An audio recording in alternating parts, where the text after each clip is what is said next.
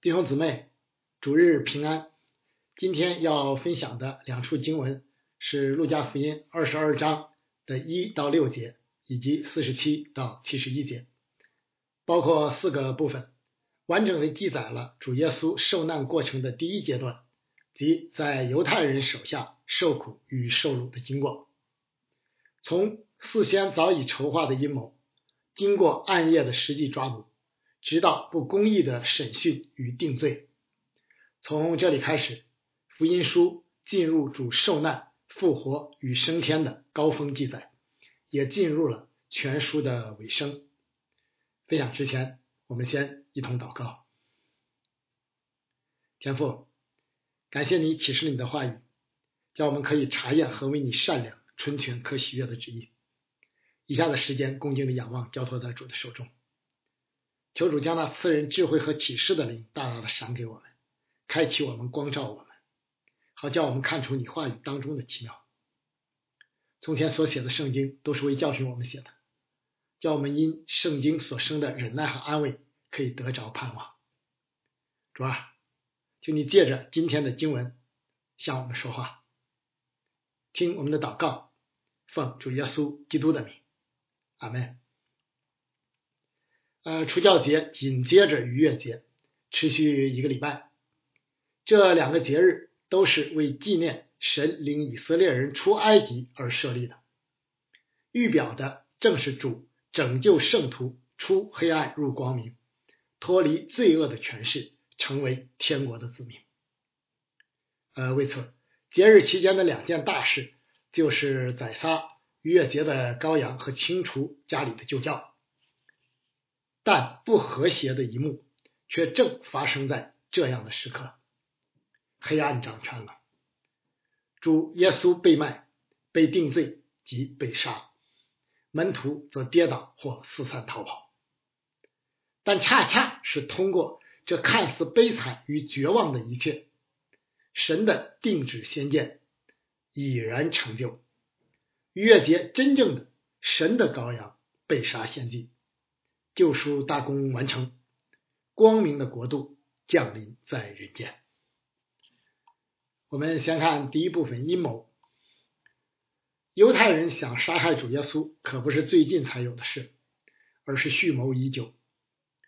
早在当年主于安息日医治了那个手枯干的病人以后，法利赛人出去同西律一党的人商议，怎样可以除灭耶稣。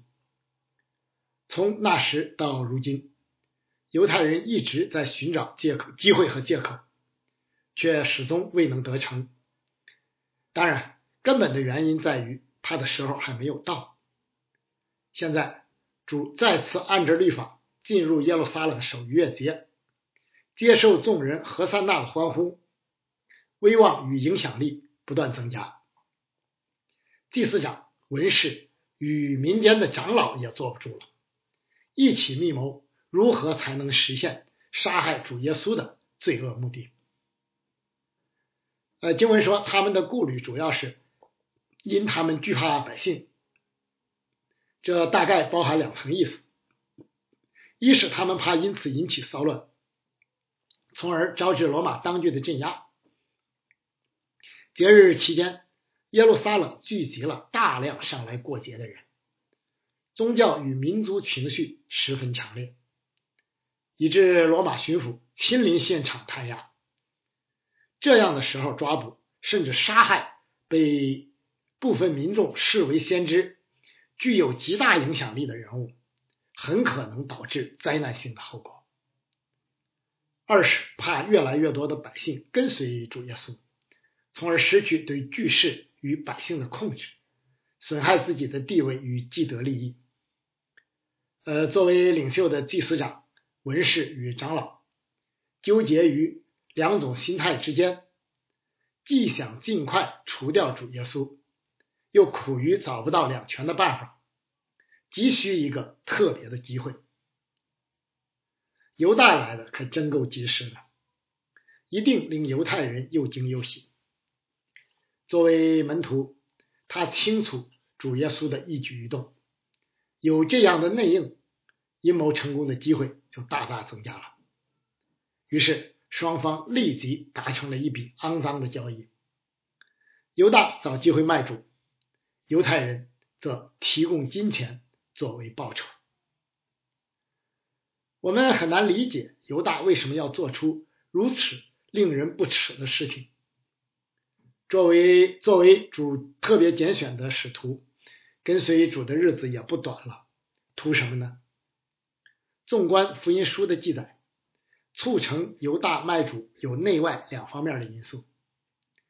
呃，外因很明显，就是撒旦的试探与诱惑。经文记载，撒旦入了那称为加略人犹大的心。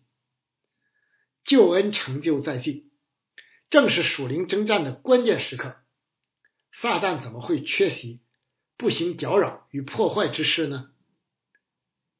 啊，彼得提醒我们，因为你们的仇敌魔鬼如同吼叫的狮子，遍地游行，寻找可吞吃的人。这一次，撒旦寻找到并吞吃掉的，就是犹大。犹大的生命有明显的破口，正如约翰福音所记载的，乃因他是个贼，从而给撒旦以可乘之机。犹大跟随主。既不是为了追求真理，也不是为了悔改得永生，而是为升官发财。以前还可以利用职务之便，从公共活动经费中饱私囊，以后连这样的机会也没有了。犹大显然相信主所预言的受难与门徒的四散都是真的，不久就要成为现实，但这绝不是他甘心接受的。既然跟随主耶稣，前途无望，还不如干脆最后捞一把，卖主求荣，也算给自己一点儿补偿吧。此心一起，撒旦在趁机诱惑，就有了本章开始的这一幕。除教节前暗中发生的这一切，警示我们：若没有除尽生命中罪恶的旧教。没有真心的认罪悔改，没有堵住生命的破口，徒有基督徒的名号，实在是徒是枉然的。基督里的新生命必须建立在认罪悔改的根基之上，这是每一个自称跟随主的人都要认真对待并省察的。因为罪恶就像酵母，一旦混入面中，就难以避免发酵的后果。就难以避免发酵的后果。为此，我们当常常警醒，在罪恶一开始发动的时候，就坚决抵制，留心防范，从而不使小恶变大，不给撒旦留破口，以致难以收场。正如主导文所教导的，不叫我们遇见试探。现在我们来看第二部分抓捕。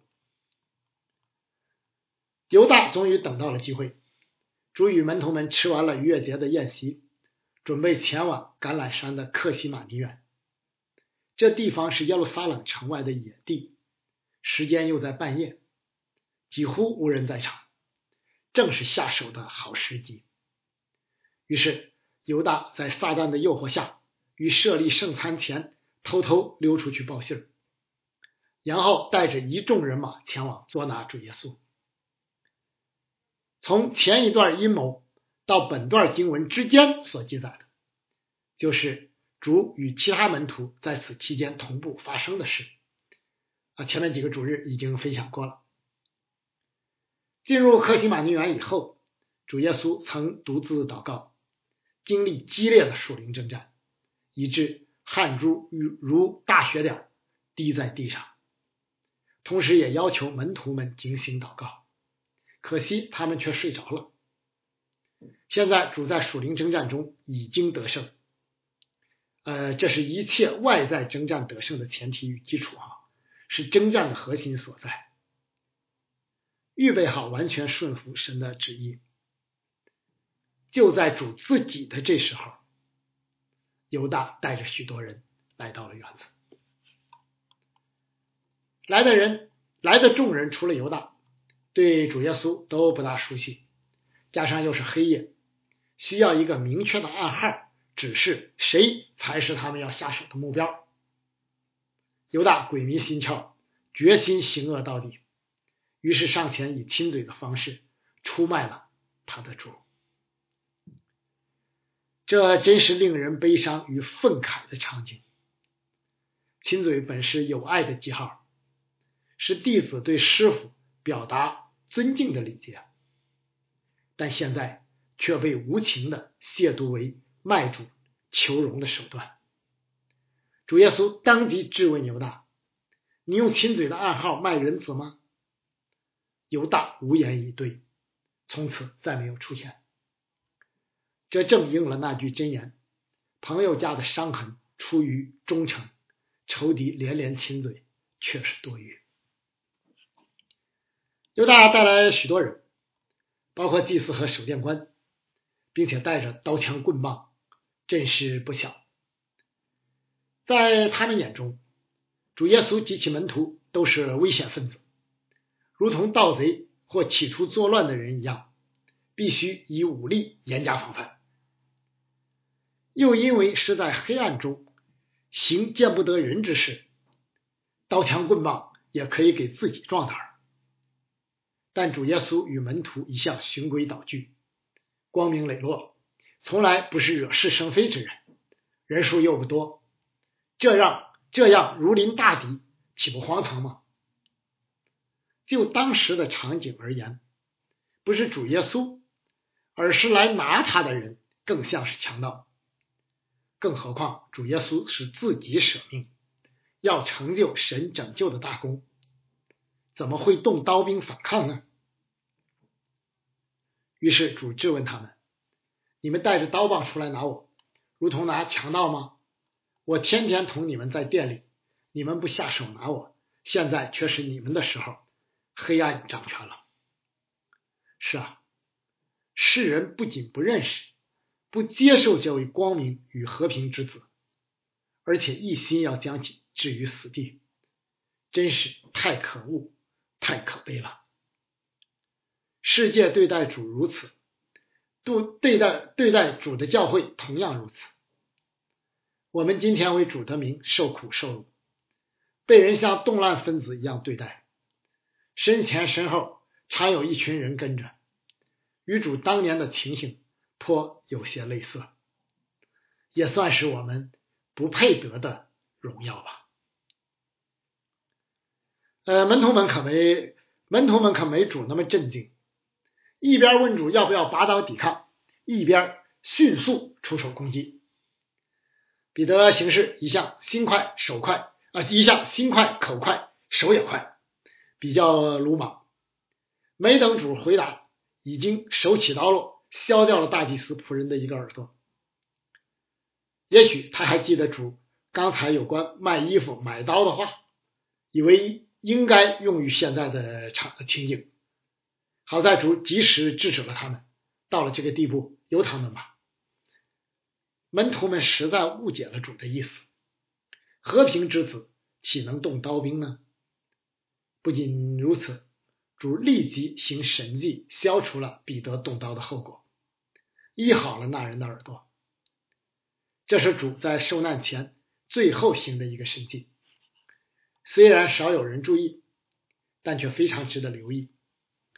试想，若不是如此，后来在大祭司的院里，彼得面临的挑战不知要大多少倍呢？彼得的问题在于没有认清这是一场属灵征战。也没有真正领会受主受难的意义啊，目的与意义，企图凭血气征战。后来，另一位使徒保罗写道：“因为我们虽然在血气中行事，却不凭着血气征战。我们征战的兵器本不是属血气的。认清这一点非常重要，否则就可能上了魔鬼的当，以血肉之躯。”或是属地的兵器打属灵之仗，除了失败，还会有什么结果呢？我们这些正处于属灵征战之中的人，一定要谨慎，不要被外面的表象迷惑，失去了真正的属灵目标。撒旦的诡计之一就是激起人的血气，从而落入他的网络。好在彼得顺服的同样快，被主制止，立即就停下来了，没有惹出更多的事。反观主耶稣，始终定睛于自己的使命，不为表象迷惑，甘愿成为被杀的羔羊，一心要成就。神的旨意。我们再来看第三部分试探。主耶稣被捕后，随即被带到大祭司的宅院，夜里接受公会的非正式审讯。此时门徒们已四散逃去，但彼得却一路跟随前往。勇气虽然可嘉，却不幸的落入了极大的试探。因三次不信主而不因三次不认主而跌倒。彼得失败有以下几方面的原因：第一是没有警醒祷告，没有预备好自己。主耶稣曾严肃的告诫过，但彼得还是胜不过肉体，一再睡觉。灵里若没有准预备好，仅凭本能应付属灵征战，血气就难以控制了。前面动刀如此，后面不认主也是如此。第二是把自己放在试探中，而没有远离试探。按常理说，主耶稣既已被捕，接下来就该轮到门徒了。彼得作为大弟子与门徒的代表，更是首当其冲。平时就有许多人认识他们，现在。又在现场动过手，更容易被人认出来。只是由于犹太人当时主要针对主耶稣，暂时还顾不上其他人。彼得不仅自投罗网，而且与差役一同坐在火光里，就更加危险。被人认出以后，彼得依旧不肯离去，只不过换了个地方，以为能蒙混过关。结果却是再次在试探在试探中失败。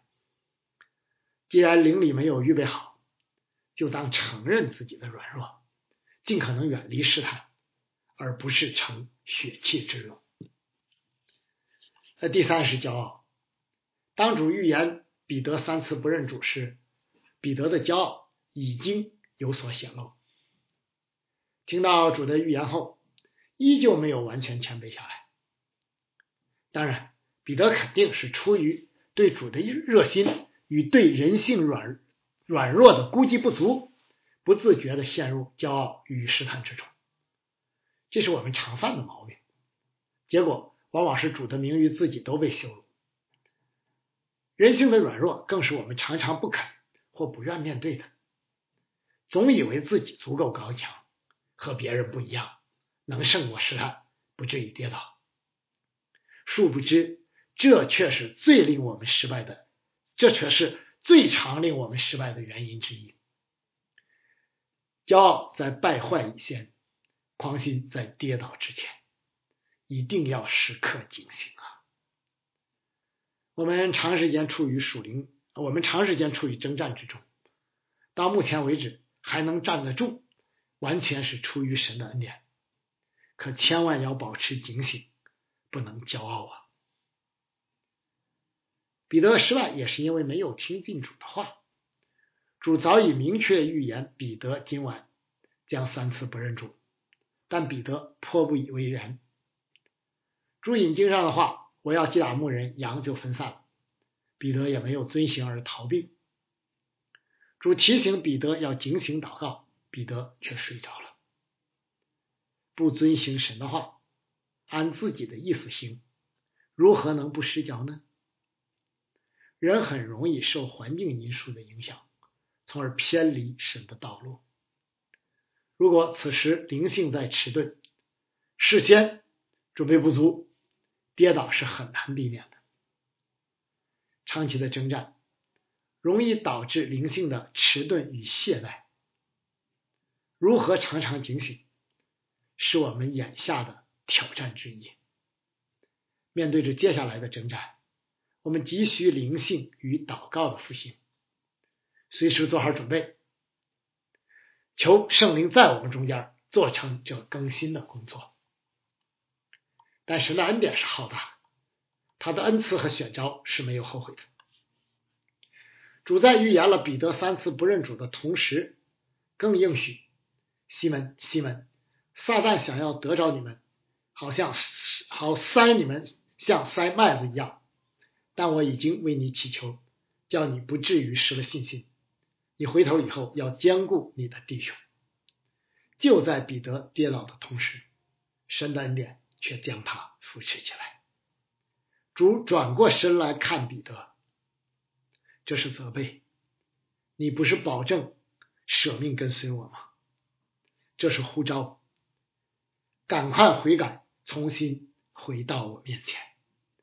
这是鼓励，我的恩典够你用的。就这一看，彼得的灵立即苏醒，谦卑胜过骄傲，就出去痛哭。神啊，忧伤痛悔的心。你必不轻看。彼得重新站立起来，作为使徒，继续为主做工。人都难免失脚或跌倒，关键是能否及时悔改，回应主的恩典。就像彼得这样，反观犹大，直到最后也不肯悔，只好自我了断。悔改自然是越快越好。拖的时间久了，心容易硬，付的代价就大了。悔改是犯罪的唯一解药，万不可不以为然。千万不要以为罪不大，用不着悔改；也千万不要以为罪太大，无法悔改了。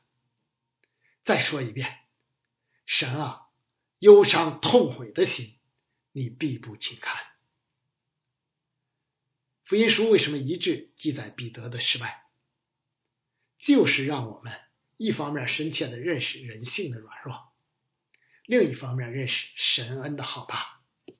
对使徒与普通信徒都一样，神有时让我们落入试探，身处险境，为的就是让我们看出那个真正的自我，从而学习不是依靠势力，不是依靠才能，乃是依靠我的灵。方能成事。我们很容易在读完后轻看彼得，却不知这正是这段经文要极力纠正我们的。其实使徒彼得很了不起，他真心爱主，勇敢、仗义、顺服、肯悔改。若是换了我们自己，结果恐怕是跌倒的更惨啊！仅凭着这些记载存在的本身，我们就能够感受到彼得的诚实与谦卑。他敢于把自己最不堪的一面袒露在世人面前，这才是真正属灵而不属血气之举。最后，我们来看定罪。从半夜到天亮，主耶稣不仅受审讯。而且受羞辱，有人辱骂主，有人打主的脸，并以先知的身份，并以先知的身份讽刺与试探主。这一切正如主早就预言过的。看呐，我们上耶路撒冷去，人子将要被交给祭司长和文士，他们要定他死罪，交给外邦人，他们要戏弄他，吐唾沫在他脸上，鞭打他，杀害他。过了三天，他要复活。面对试探，主默默的承受，安静得胜，与彼得恰成对比。他被骂不还口，受害不说威吓的话，只将自己交托那按公义审判人的主。今天类似的情形依旧出现在我们征战的经历中。我们大多都被嘲讽过：“你们的神在哪里呢？”正如主在世所预言的，学生不能高过先生。仆人不能高过主人，为主的名受辱，就是与主一同受苦，实在显明了教会与主的合一，是教会莫大的荣耀啊！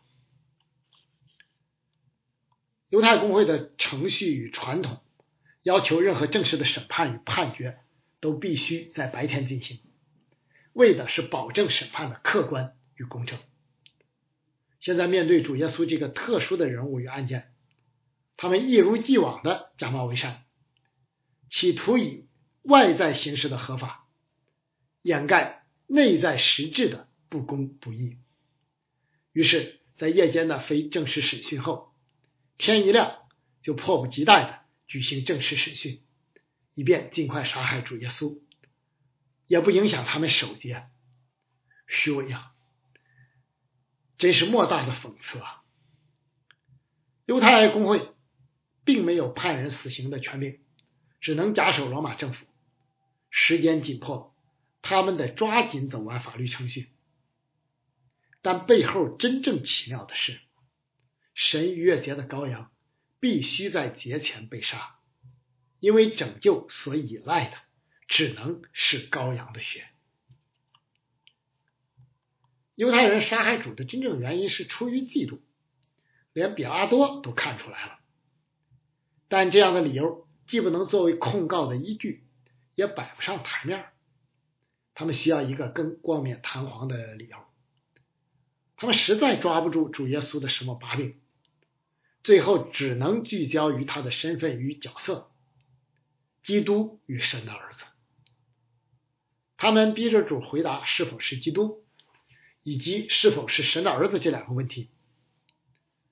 自以为是这方面专家的祭司和文士，终于从主耶稣的回答中得到了他们想要的答案。你们已经听见他这健忘的话了。不幸与可悲的恰恰是。主耶稣真的是基督，是神的儿子。僭越的不是主，而是祭司、文士与法利赛人。他们有眼不识泰山，竟然判定神的儿子自称是神为僭越。这是人类历史讽刺与无奈的一刻，但同时却是神拯救历史奇妙的一刻。主耶稣的回答听起来有点绕，似乎没有直接针对犹太人的问题。就如你们所说的是，而不是我是。之所以如此，既是因他们，既是因为他们不信，又是因为犹太人对基督与神的儿子的理解与主耶稣并不完全一致。就连门徒的观念，此时也没有完全矫正过来。因此。主耶稣既肯定他们问题中与自己一致的部分，又借此表明不一致之处。不过到了这个时候，神施恩的时期已过，犹太人的行动证明他们拒绝谦卑受教，而主耶稣也不打算再教导他们了。静默有时，言语有时，一切都按着神的时间进行。从表面看。这真是黑暗掌权的时刻，神的儿子被人出卖、羞辱、定罪，即将被钉十字架，罪恶似乎得胜，但背后的属灵真实却是救恩正在成就，光明正在胜过黑暗，天国正在降临。为此，我们以约翰福音开篇的一段经文结束今天的正道：透过黑暗，信心的眼睛。所看见的必定是属天的光明。太初有道，道与神同在，道就是神。这道太初与神同在，万物是借着他造的，凡被造的，没有一样不是借着他造的。生命在他里头，这生命就是人的光。光照在黑暗里，黑暗却不接受光。有一个人是从神那里差来的，名叫约翰。这人来为要做见证，就是为光做见证，叫众人因他可以信。他不是那光，乃是要为光做见证。那光是真光，照亮一切生在世上的人。他在世界，世界也是借着他造的，世界却不认识他。他到自己的地方来，自己的人倒不接待他。凡接待他的，就是信他名的人，他就赐他们权柄做神的儿女。这等人不是从血气生的，不是从情欲生的，也不是从仁义生的，乃是从神生的。道成了肉身，住在我们中间，匆匆满满的有恩典有真理。我们也见过他的荣光，正是父独生子的荣光。阿门。在主里纪念所有为主的名遭受逼迫的教会牧者和弟兄姊妹们，求主保保守祝福他自己的守望教会。阿门。